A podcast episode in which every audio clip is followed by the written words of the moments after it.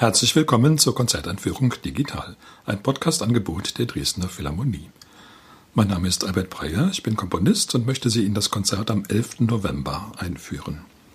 Auf dem Programm stehen die dritte Sinfonie in F-Dur von Johannes Brahms sowie zu Beginn drei seiner ungarischen Tänze. Außerdem erklingt ein neues Konzert für Gitarre und Orchester von Mark Neikrug und ein Lautenkonzert von Antonio Vivaldi. Auf Einladung der Dresdner Philharmonie spielt das polnische Rundfunk-Sinfonieorchester aus Katowice unter der Leitung von Lawrence Foster. Der Solist ist Lukasz Kurupaczewski.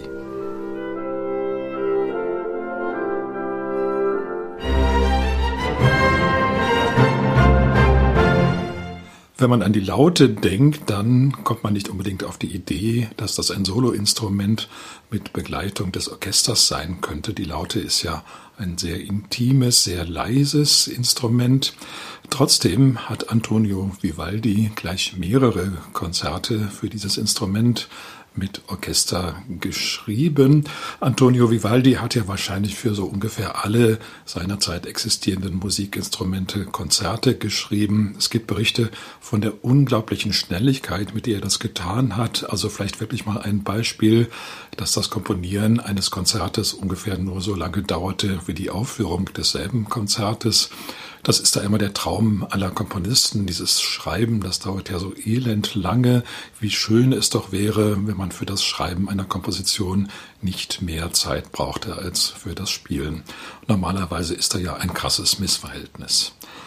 Nun, bei Vivaldi, da kann man das gerne glauben. Er war ein unglaublich fruchtbarer Komponist, der eben auch diese rasende Schnelligkeit hatte. Offenbar hat er überhaupt keine Probleme, Gedanken im Kopf nicht nur zu entwickeln, sondern auch gleich aufs Papier zu bringen.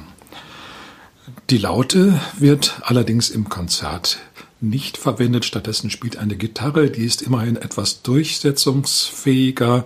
Viele der alten Lautenstücke lassen sich ja problemlos auf der modernen Gitarre spielen.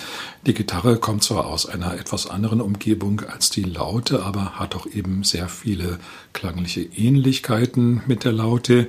Sie ist nicht so ganz so intim und leise und kammermäßig, sondern schon so ein bisschen mehr konzertgewohnt oder sogar konzertgestählt so dass die Wahl einer Gitarre als Gegenpart eines modernen Orchesters wahrscheinlich sehr sinnvoll ist. Alle Vivaldi-Konzerte sind ja in gewisser Weise auf eine Grundform zurückzuführen. Schnell, langsam, schnell, also die dreisätzige Konzertform, die sich dann auch in der Klassik und in der Romantik noch weiterentwickelt hat. Vivaldi ist vielleicht überhaupt der Urvater des modernen Konzerts. Bach hat sich sehr stark von ihm beeinflussen lassen und über Bach hat er dann auch Einfluss auf die Wiener Klassik ausgeübt. Es gibt ein weiteres Gitarrenkonzert im Programm des amerikanischen Komponisten Mark Nykrug. Und auch Nykrug hat natürlich damit zu kämpfen, dass die Gitarre da im allgemeinen klanglich doch dem Orchester sehr stark unterlegen ist. Und er hat das Problem ganz einfach dadurch gelöst, dass die dann einfach getrennte Wege gehen. Also die Gitarre hat sehr viele solistische Passagen, wo das Orchester schweigt. Und wenn das Orchester spielt, dann kommt zwar ein ziemlich fülliger Klang auch manchmal zustande, ein ziemlich starker Klang, aber dann ist das eben auch wirklich nur Sache des Orchesters. Dann entsteht ein Dialog, wo eben die Gitarre so lange schweigt, bis das Orchester gesagt hat, was es zu sagen hat. Und das gibt dann der Gitarre natürlich Gelegenheit, entsprechend darauf zu antworten, wobei die Gitarre da ganz außergewöhnliche melodische Energie entwickelt. Das ist ja keineswegs nur ein Akkordinstrument, obwohl man auf ihr sechsstimmige Akkorde spielen kann, sondern die Gitarre hat ja einen sehr großen Tonumfang und das heißt, man kann Melodien entwickeln, die eben von der tiefsten bis zur höchsten Lage gehen. Für jeden Komponisten eine reizvolle Aufgabe, dass man gar nicht so sehr an ein bestimmtes Stimm- oder Melodieregister gebunden ist, sondern wirklich Melodien schreiben kann, die ganz weit ausgreifen, ganz weit ausschweifen und daneben auch virtuose Elemente enthalten, Verzierungen, schnelle Passagen. Aber die Grundhaltung dieses Konzerts ist doch eher lyrisch und man muss wirklich bewundern, wie Neikuk das geschafft hat, hier die Gitarre zum Singen zu bringen. Johannes Brahms, als er dann endgültig in Wien angekommen war und dort sesshaft wurde, hat sich natürlich mit sämtlicher Musik auseinandergesetzt, die dort zu hören war. Und das war eben unter anderem auch die ungarische Musik. Die Einführung des ungarischen Elements in die klassische Musik geschah vor allen Dingen durch Franz Schubert. Er hat ja in vielen seiner Werke Anklänge ans Ungarische gehabt, auch in seinen großen Werken. Manche Werke heißen auch Divertissement à la Hongroise, also auf ungarische Art. Das war also in der Wiener klassischen Musik schon etabliert, als Brahms damit in Kontakt kam. Der große Konkurrent von Brahms auf dem Gebiet war natürlich Franz Liszt mit seinen ungarischen Rhapsodien, sehr virtuosen Klavierstücken. Und Liszt war natürlich noch viel stärker mit Ungarn verbunden als Brahms und hat die ungarische Karte dann auch zeitlebens sehr gern gespielt. Bei Brahms ist natürlich eine gewisse Distanz spürbar, bei dem Norddeutschen, für den Ungarn dann doch eine eher fremde Welt war, eine fast exotische Welt. Andererseits in seinen ungarischen Tänzen ist er wirklich ein ernstzunehmender Konkurrent von Franz Liszt dann geworden. Ich finde, dass die so im ungarischen Charakter eigentlich hinter Liszt gar nicht zurückstehen. Da ist es wirklich erstaunlich, wie feurig Brahms dann sein kann, dass man ganz vergisst, dass er eigentlich eher verschlossen war und dann doch eher so die zurückhaltenden Stimmungen liebte. Jedenfalls in diesen ungarischen Tänzen, da geht er sehr aus sich heraus. Die Originalfassung ist auch hier für Klavier übrigens einfach wirklich irre schwer, etwas leichter die Fassung für Klavier zu vier Händen, die populär geworden ist. Aber es gibt auch einige dieser Tänze in Orchesterfassungen und die sind nun wirklich dann ganz besonders brillant geraten. Vor allem der berühmte ungarische Tanz Nummer 5 der wirklich in der ganzen Welt nun ja bekannt und beliebt ist und überall ständig gespielt wird. Trotzdem, jedes Mal, wenn man ihn hört, muss man das einfach wieder bewundern, was Brahms hier mit dem ungarischen Idiom gemacht hat. Das große Stück des Konzerts ist die dritte Sinfonie in F-Dur von Brahms. Brahms hat ja nur vier Sinfonien geschrieben, also bis zur mythischen Neunzahl hat es nicht geschafft. Aber diese vier Symphonien sind alle sehr, sehr unterschiedlich geraten. Mit der ersten hat er sich sehr lange Zeit genommen, 20 Jahre dran gearbeitet. Die zweite ist dann sehr schnell innerhalb eines Sommers entstanden. Bei der dritten, da wüsste man gern mehr über die Genese dieses Stücks, aber es war ja leider Brahmsens Angewohnheit, seine sämtlichen Skizzen zu vernichten und auch fertiggestellte Werke die ihm nicht gefielen oder unzulänglich erschienen, dann einfach zu verbrennen. Das ist sehr schade. Ich finde, das sollten Komponisten nicht tun, weil gerade auch aus solchen Fragmenten kann man manchmal sehr aufschlussreiche Erkenntnisse gewinnen über die Persönlichkeit dieser Künstler. Bei der dritten Symphonie, da geistert das Gerücht umher, Brahms habe eine Musik zu Goethes Faust schreiben sollen, wie das schon Robert Schumann getan hatte. Daraus ist nichts geworden und angeblich sind aber der zweite und dritte Satz dieser Efto-Symphonie darauf zurückzuführen.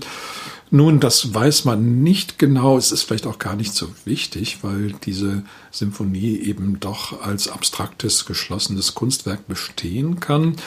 Allerdings erinnert sie an verschiedenen Stellen doch an poetische Handlungen, poetische Ideen verschiedener Art. Der letzte Satz wurde zum Beispiel gedeutet als eine musikalische Darstellung der alten antiken Geschichte von Hero und Leander, wo also dann Leander, um seine geliebte Hero zu besuchen, über den Bosporus schwimmen muss und dann eines Tages das Licht ausgelöscht wird und Leander den Weg nicht findet und ertrinkt. Also im Prinzip die Geschichte der beiden Königskinder. Das mag man an der Musik vielleicht auch hören. Da hat man oft das Gefühl, da wird Leander dargestellt, wie er eben dann ganz energisch schwimmt, um seine geliebte Hero zu erreichen. Und der Schluss wurde dann gedeutet, dass es eben der Untergang in den Wellen ist, allerdings ein sehr sanfter Untergang. Die Symphonie steht eigentlich in zwei Tonarten, gleichzeitig in F-Dur und in F-Moll. Eigentlich eine Praxis, die es auch schon bei Schubert gab, also dass eigentlich Dur und Moll denselben Rang haben in einem Stück und man manchmal gar nicht unterscheiden kann, welche jetzt die wichtigere Tonart sein soll. Bei Brahms ist das so. Erster und zweiter Satz sind Dur-Sätze, stehen in F-Dur und C-Dur. Dritter und vierter Satz sind Moll-Sätze, stehen in C-Moll und F-Moll, also eine gewisse Symmetrie auch F, C, C, F. Nur der letzte Satz, der schließt dann eben doch nicht in Moll, sondern knüpft wieder an den ersten Satz an, auch motivisch thematisch und endet dann in Dur.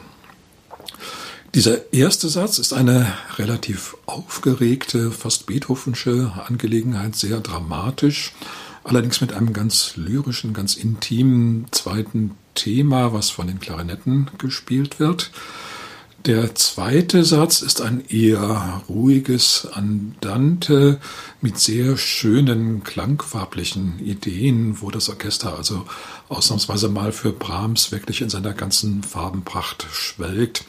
Man hat ja Brahms sonst eher nachgesagt, seine Orchesterpalette sei so ziemlich grau und ohne starke Farben, aber in diesem Satz ist das jedenfalls nicht so.